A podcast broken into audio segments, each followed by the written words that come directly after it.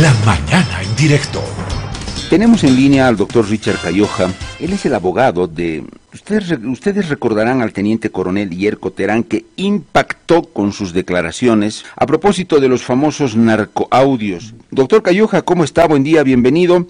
¿Qué ha pasado con el teniente coronel Yerko Terán, con su defendido? ¿Cómo avanza este tema de los narcoaudios?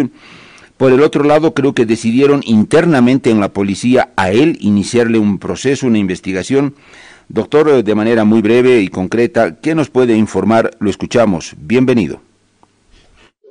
¿Cómo está? Muy buenos días. En principio, saludar a esta prestigiosa eh, Herbol. Eh, siempre la defensa va a estar dispuesta a cualquier entrevista que cualquier medio de comunicación social va a requerir. Estoy aquí para poder informarles con respecto a mi defendido Cabe informarle a toda la población boliviana que nos encontramos preocupados por la situación del, teniente coronel Yerko Terán, toda vez de que el mismo ha sido denunciado internamente en la DDP por la ley 101 en, en su artículo 13, numeral 13, donde establece de que ningún funcionario policial puede prestar entrevistas denigrando la institución o que vaya en contra de sus camaradas.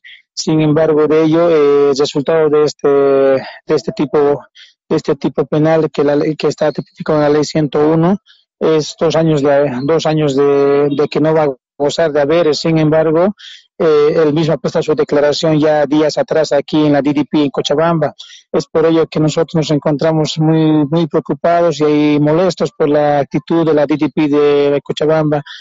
Por otra parte, también informar a, toda la población boliviana que dentro de la justicia ordinaria que se está llevándose a cabo, eh, como ya saben ustedes y es de conocimiento público que está en reserva por un plazo de 20 días la investigación, eh, estamos esperando que pasen estos 20 días para poder proseguir con las actuaciones o algunas diligencias que se requiere, a fin de que la comisión de fiscales tengan en cuenta y tengan conocimiento de que quiénes serían los autores materiales e intelectuales de este hecho ilícito que se estaría encubriendo al narcotráfico.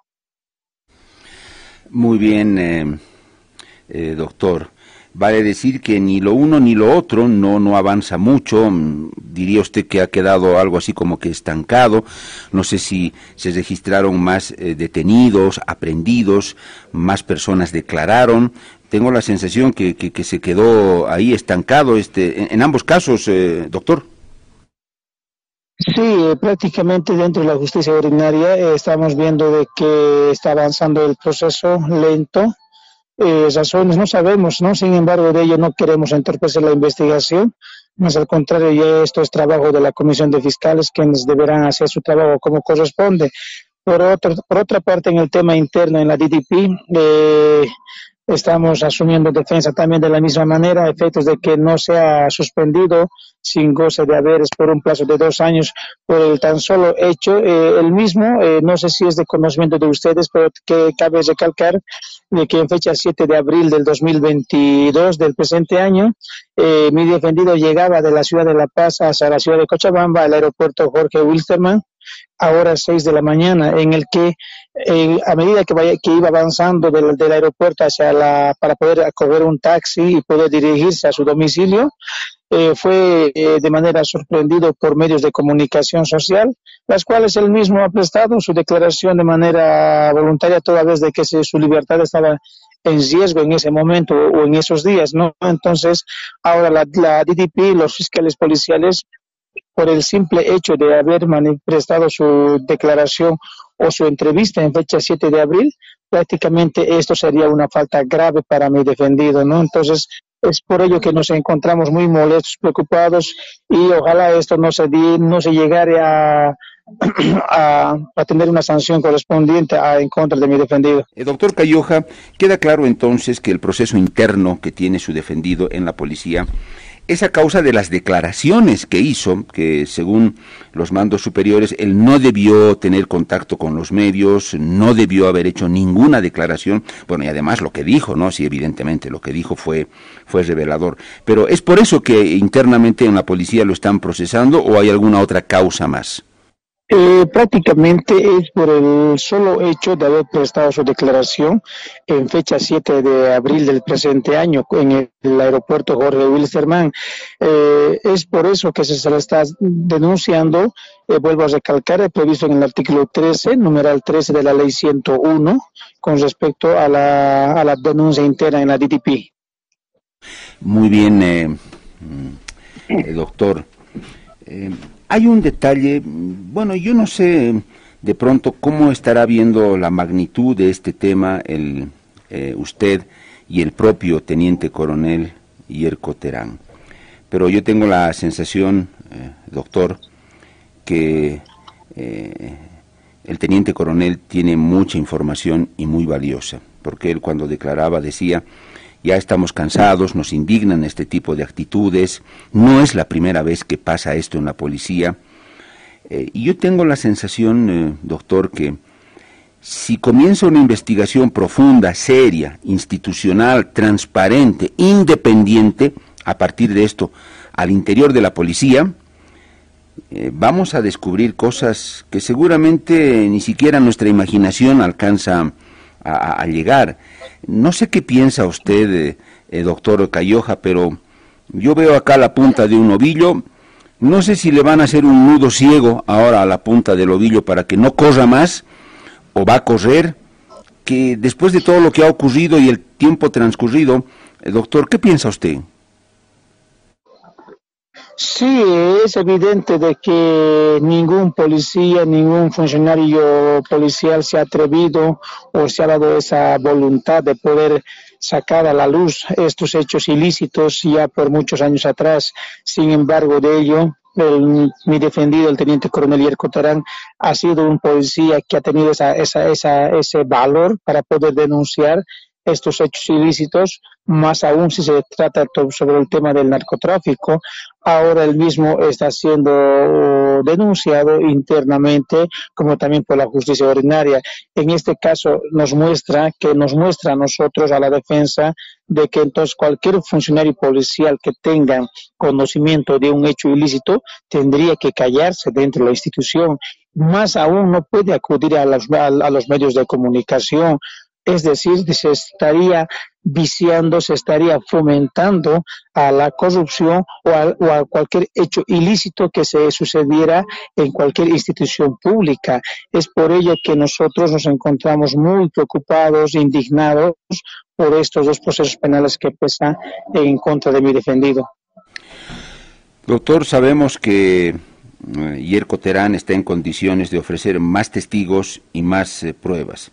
Cuando hablamos de más pruebas, eh, eh, doctor, estamos hablando de más audios, de más videos, de qué tipo de pruebas y cuáles podrían ser esos otros eh, testigos.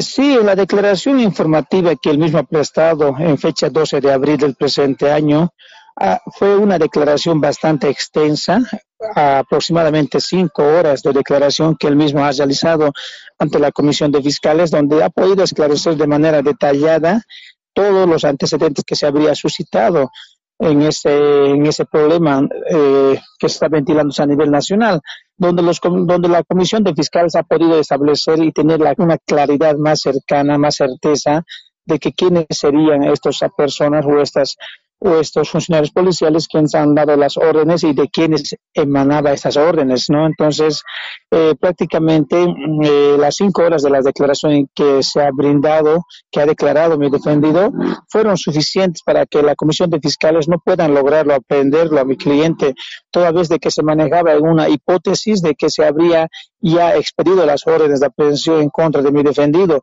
Es por ello que ante las cinco horas de declaración que él mismo ha prestado ante la Fiscalía de Cochabamba, pues eh, la Comisión de Fiscales no tuvo convicción de poder lograr una aprehensión fundamental en contra de mi defendido, sino tan solamente prestó la declaración y él mismo se, se retiró como cualquier ciudadano a casa a efectos de que también brinde o colabore en la investigación. Y es más, en la declaración informativa que él mismo ha tenido, ha manifestado la Comisión de Fiscales de que sea un testigo protegido, un testigo de oro, toda vez de que él mismo sabe sabe a fondo de quiénes serían los audios que se estaba circulando, que, que el mismo ha sido denunciado de manera pública por el expresidente Evo Morales. Es por ello de que eh, fueron declaraciones bastante importantes para que esclarezcan estos hechos ilícitos. Doctor, eh, entonces el teniente coronel Yerko Terán ha solicitado ser un testigo protegido o un testigo de oro, como usted lo ha denominado, porque la información que tiene es mucha, muchísima. Eh, todavía no ha recibido respuesta a esa su petición. Eh, todavía no, porque prácticamente eh, la declaración de informativa fue en fecha 12 de abril y días después se ha declarado en una reserva de 20 días por la Comisión de Fiscales. Entonces nosotros poco o nada podemos hacer, ante esta ante esta decisión. Sin embargo, de ello vamos a estar pendiente a estos 20 días para poder proseguir o poder recolectar algunos otros elementos de convicción. Eh, doctor, solo este detalle que le reitero, bueno, eh, es un hecho que eh, el teniente coronel, me imagino que habiendo trabajado en Humopar y otros lugares, tiene mucha información, eso es casi obvio. Pero, doctor, ¿será que Terán tiene más audios? Que no solo es el que hemos escuchado y se ha hecho público, yo casi estaría seguro que no es el único audio que existe, ni en la única ocasión, ni en esa única fecha, ni en ese único año. Eh, ¿Podemos eh, eh, suponer eso, doctor? Sí, lo que, lo que cursa en la fiscalía ya en el expediente prácticamente son dos o tres audios, ¿no? Entonces, eh, muy aparte a esos dos, tres audios que ya se encuentran en la fiscalía, existen otros dos audios más que también se merecen, eh, tienen mucha importancia para esta investigación que nosotros en su momento vamos a acompañar con memorial o en su caso con un requerimiento ante el investigador asignado al caso. Eh, de que existen otras pruebas, existe, no vamos a negar ese aspecto, e inclusive se ha predispuesto de que se vaya al lugar de los hechos para poder hacer el registro donde ha suscitado cómo ha sido la figura. No, entonces ya eso es determinación de los fiscales, donde nosotros vamos a estar dispuestos a cualquier notificación o a cualquier situación que nos llegue para poder coadyuvar a la investigación. Eh, doctor, la cantidad y calidad de información que tiene el coronel Yerko Terán es muy importante eh, es tan importante que podría afectar grandes intereses al extremo de incluso poner en peligro la vida de él o de su familia. Así de importante y reveladora es la información que él tiene y que todavía no la, no la ha hecho conocer. Desde el primer momento ya se ha puesto la vida en peligro de mi defendido, no solamente de él, sino también de todo el entorno familiar. ¿no? Entonces, ellos prácticamente la familia de mi defendido, del teniente coronel Tier Coterá, ha tenido que mudarse de un lugar a otro lugar, o sea, de unos de un departamento a otro departamento, ¿no? Eh, las cuales esto lógicamente causa una zozobra, causa un temor hacia los hijos, quienes también son menores de edad. Y es más, inclusive habían hijos, uno de sus dos hijos menores, quienes le decían, papá, eh, ya no trabajes de policía. ¿no? Entonces, eh, si se da cuenta su persona y todo el pueblo boliviano, prácticamente estamos hablando de un tema muy delicado en revelar todos estos hechos en el tema del narcotráfico y hasta el día de hoy él mismo se encuentra eh, con esa con esa susceptibilidad con, con esa con ese miedo con ese temor no solamente él sino toda la familia sin embargo de ello nosotros vamos a responsabilizar cualquier acto de banda de, vandalismo o cualquier acto que vayan a cometer en contra de la familia vamos a responsabilizar directamente a aquellas personas quienes estarían siendo denunciantes en este proceso penal. Doctor, ¿En qué momento el país se va a poder enterar de esas otras pruebas y de esos otros audios que tiene el coronel Yerko Terán? ¿O será que nunca los vamos a conocer porque no sabemos? ¿Qué exigencias pueden hacerle los afectados al coronel Yerko Terán, ya sean policías o el poder político? Pero, ¿qué le puede garantizar a la población del país conocer, descubrir esos audios y esas otras pruebas? No sé cuán contundentes serán, pero en algún momento el país, a pesar de cualquier cosa, va a conocer esas eh, pruebas, eh, doctor. Sí, eh, si el caso amerita, tendríamos que presentar nosotros ante el Ministerio Público esos, esas pruebas que aún faltan para que la Comisión de Fiscales tenga en cuenta y tenga eh, al momento de emitir una resolución correspondiente, tenga una valoración objetiva. Eh, sin embargo, de ellos, si nos ponemos a pensar prácticamente si hacemos hincapié a estas pruebas eh, que aún falta, prácticamente también nos ponemos en riesgo nuestra la vida de mi defendido, no solamente de él, sino también la vida de toda la familia. ¿no? Entonces, esto nosotros ya vamos a ver, vamos a ver, tomar en cuenta en qué momento hacer eh, la, la presentación ante el Ministerio Público estas pruebas. Eh, ¿De qué depende, doctor, que las presenten? ¿Por qué no podrían hacerlo ahora? Es que el tema, el tema es un tema muy delicado. El tema estamos hablando de funcionarios policiales que de una u otra forma van a querer perjudicarlo eh, a mi defendido, direccionando desde ya instancias más superiores de poder ver truncarlo en la carrera policial, ¿no? Porque actualmente actualmente él mismo no se encuentra fungiendo un trabajo establecido, él se encuentra, sigue aún a disposición del Comando Nacional de la Policía, donde ya deberían designarle ya un trabajo fijo en el departamento de Cochabamba para que se asuma defensa en estos dos procesos que pesan en su contra, pero vemos de que vemos una negligencia por parte de, los altos mandos superiores policiales de que aún lo detienen en la ciudad de La Paz eh, como si podría decir como, como castigado, ¿no? Porque él mismo presta sus firmas cada día en la ciudad de La Paz. Entonces, estas, estas cuestiones eh, hay que tomarlo muy en cuenta a efectos de que no sea también puesto en riesgo su libertad y su, y su vida de mi defendido.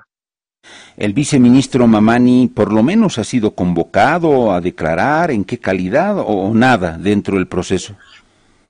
Dentro de la declaración que él mismo ha prestado en fecha 7 de abril, ha sido claro y preciso, haciendo una relación de hechos eh, que se había suscitado, donde la Comisión de Fiscales tiene la obligación y debería convocarlo a declarar al viceministro Jaime Mamani en calidad de complicidad o en calidad de denunciado. Sin embargo, de ello, eh, no desconozco al presente si se ha convocado eh, con, una citación. Desconozco toda vez de que está en reserva de 20 días. Sin embargo, de ello, vuelvo a recalcar de que no queremos entorpecer la investigación de, de la Comisión de Fiscales, más al contrario, esa parte va a estar pendiente a cualquier actuación que requiera el Ministerio Público. Eh, doctor, un detalle. Eh, no sé si Yerko Terán en su momento dijo que le habló eh, personalmente el viceministro Mamani o es que solamente a través de un segundo de un jefe policial que le dijo, mira, el viceministro ha ordenado esto y tienes que cumplir. ¿Así fue la, la, la, relación? El, el, viceministro ha dado órdenes a, a, otros coroneles y esos otros coroneles es que ha, ha dado orden a mi defendido. O sea, esto va en una escala va en una escala eh, de subordinación y constancia como manejan los funcionarios policiales, ¿no? Entonces, eh, también el, mi defendido ha podido hablar de manera de manera directa con el viceministro en la en la localidad de Chimoré, en la unidad de Mopar, donde de manera clara y precisa ha manifestado de que no podemos trabajar contigo, no haciendo haciendo haciendo mención hacia mi defendido y es por ello que en el mismo día de estos hechos ilícitos que se habría cometido, él mismo ha sido replegado sin fundamento, sin razón alguno, de su cargo de comandante de Mopache Pare. Eh, doctor, la fábrica que luego mostraron, porque al poco tiempo de que surgieron los, los audios, a, pocas horas, la FELCN ordena un operativo, llegan y muestran esa supuesta fábrica. No sé si Terán vio la, la fábrica ¿Es la misma fábrica de la que se habla en ese audio o nos han mostrado otra, otro laboratorio? No, los que se han dirigido días después con los con los de la PLN y el viceministro y otras autoridades prácticamente han desviado, han desviado el lugar, no se ha ido al lugar preciso donde se había encontrado, porque esto nosotros hemos visto en las redes sociales, en los medios de comunicación social, las cuales se ha podido evidenciar de que no es, no es en el lugar donde, en el lugar preciso no, sino que se ha desviado a otro lugar donde han podido acudir ahí autoridades nacionales como también de la FLN a hacer la incineración o quemar todas las sustancias controladas que se habría encontrado. Sin embargo, no es el lugar preciso donde se habría suscitado los hechos el día 24 de marzo. Doctor, ese dato es muy importante y lo corrobora de, tal manera ayer Coterán también, usted habló con, con él sobre esto y le dijo, no, no es el lugar en el que yo estaba. Sí, evidentemente, evidentemente, mi defendido con una, con una molestia total, con una indignación total, él me manifiesta, ¿no? Me, manifiesta de que el lugar donde están haciendo ahorita la incineración es otro lugar, no es el mismo lugar donde, donde yo he encontrado esas sustancias controladas, ¿no? Entonces, como le digo y vuelvo a recalcar, es un tema muy delicado, inclusive no solamente se está poniéndose en peligro la vida o la familia de mi defendido, sino también de la defensa. En este caso hablamos de mi persona, toda vez de que a mi persona me escribe y me llaman bastante medios de comunicación social para poder esclarecer estos hechos y es un poquito preocupante y, alarmante, no solamente para él, sino también como para mi persona, como, como, como abogado del Coronel Terán. Eh, qué preocupante, doctor. Uno como periodista puede tener sus sospechas. ¿Será la misma fábrica de la que hablaban, la que nos presentaron? Y ahora usted dice que el propio teniente coronel Yerko Terán le dijo, esa no es la fábrica, ese no es el lugar en el que yo estaba. Están mostrando otra cosa. Qué terrible, coronel. Eso implicaría que la protección era absoluta a ese laboratorio. Ni lo muestren ni nada, no se toca. Y bueno, para calmar a la opinión pública y las críticas, llevaron a otro lado, montaron un show y nos, nos mostraron otra cosa. Qué terrible, eh, doctor. Eh, yo no sé si la policía, investigando a policías, va, va a lograr algo. Por último, doctor Cayoja, no sé, no sé si la DEA sigue operando con la ayuda de algunos policías eh, bolivianos, seguramente algunos eh, quisieran trabajar con la, con la DEA contra el narcotráfico, otros probablemente están en contra con la DEA y están más con el gobierno. ¿Habrá esa figura al interior de la policía, doctor? Eh, no quiero no, quiero hacer comentarios adelantados, desconozco ese tema, si la DEA está trabajando o quisiera trabajar, desconozco, simplemente me voy a limitar a exponer con referencia solo a la, defensa de mi cliente. doctor, entonces queda claro que el teniente coronel Terán al momento está como que suspendido, diríamos, sin goce de, de, haberes, de, de, sueldo, ¿no? Sí, así es, así es, prácticamente, y con esta denuncia que pesa en su contra en la, DDP interno, la sanción que llegaría a tener él es dos años sin goce de haberes y prácticamente dos años sin goce de haberes, o sea, imagínense, cualquier funcionario policial tiene una familia, tiene obligaciones y dos años es bastante, es por ello que nos encontramos muy molestos y justamente el día de hoy, el día de hoy nosotros nos encontramos en la DDP en Cochabamba para poder recabar algunas otras informaciones más. Doctor Cayoja, le agradezco mucho la gentileza que usted ha tenido de atender la llamada de Radio Herbol, el programa La Mañana en directo desde La Paz, por responder a nuestras preguntas y tomo lo que usted dijo, que en cualquier momento usted siempre estará dispuesto a informar lo que sabe a los medios de comunicación. La transparencia siempre eh, es importante. Doctor, ha sido un gusto y que sea hasta cualquier momento. Ya, muy bien, un gusto, hasta luego. Chao, chao. El abogado del teniente coronel Yerko Terán, eh, el excomandante de Humopar en el Chapare, en el caso, famoso caso de los narcoaudios, que superiores instruyen a un policía que estaba entrando ya a un laboratorio, de, a una fábrica de droga, en los audios le dicen, sal de ahí, sal de ahí, no, no entre, ¿quién? Tienes que salir de ese lugar. Y eh, le ordenan abortar el operativo eh, luego a los, usted recordará, creo que al día siguiente o a los dos días, la FELXN nos sorprende y nos dice, hay un operativo, eh, vamos a llegar al laboratorio del que se hablaba, aquí está, este es el, laboratorio, eh, tal cual, aquí está el laboratorio y lo vamos a intervenir. Bueno, resulta que ahora el, abogado nos dice, ese no es el laboratorio en el que estaba el teniente coronel Yerko Terán, al que estaba entrando ya, ese no es han mostrado otra cosa, han ido a quemar otra cosa. Ese no es el laboratorio. Qué grave si eso es cierto, ¿no? Eh, parece que nos ven la cara, pero la cara a la población y a todos, parece.